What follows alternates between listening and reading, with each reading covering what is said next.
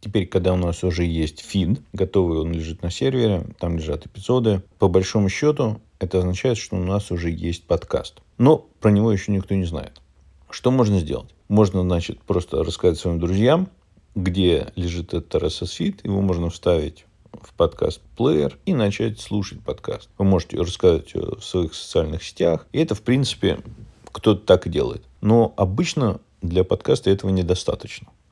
Что всегда исторически в этот момент надо было сделать? Покуда подкасты как медиа создал Apple, у них есть специальный механизм продвижения подкастов.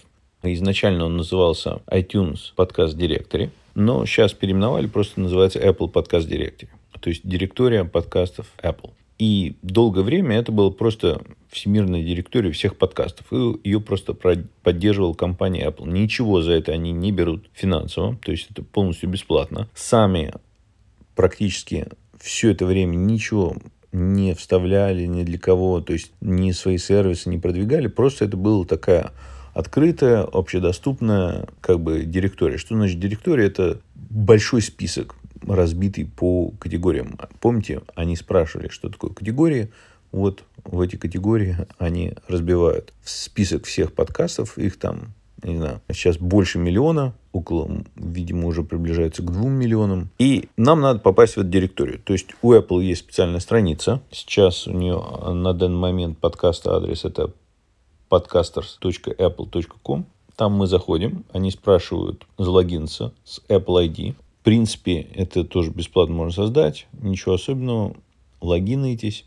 И там можно создать новый подкаст. То есть, создаете новый подкаст, они спрашивают такие базовые вопросы. По большому счету, главный вопрос – это адрес фида. То есть, вы задаете адрес фида, там, как часто обновляете. Дальше они это все проверят, скачают фид, и у вас появится подкаст. В последнее время они немножечко развили систему. У них появились новые функции, которые не были доступны все это время. То есть подкасты вообще. Это придумали они, когда у них был плеер iPod. Почему он называется подкасты? Сочетание двух слов. iPod и broadcast. Broadcast – это радиовещание. То есть э, сочетание этих двух слов создало концепцию подкаста. Но в последний год у них появились новые возможности, которые они раньше не предоставляли никому. Они стали давать возможность делать подкасты платные, по подпискам, только с доступом. И по большому счету они, грубо говоря, в эту директорию, в свою систему обновления директории еще добавили систему немножечко платформы. Чем платформа отличается от вообще подкастов? То есть платформа, она делает такой некий ограниченный доступ. То есть иногда доступ почти открыт, как вот, ну, не знаю, YouTube тоже платформа, там доступ открыт, но он с какими-то оговорками. Платформа решает, может, не, нельзя, и стали появляться эти элементы. Но та часть, которая была в директории, до сих пор осталась, и это можно продолжать использовать. Это то, что мы будем делать. Мы же создаем независимый подкаст. Вот в этом независимом подкасте надо все равно использовать RSS feed. Но Apple теперь спрашивает, есть у вас RSS feed или нет. И они дают возможность сделать без RSS feed.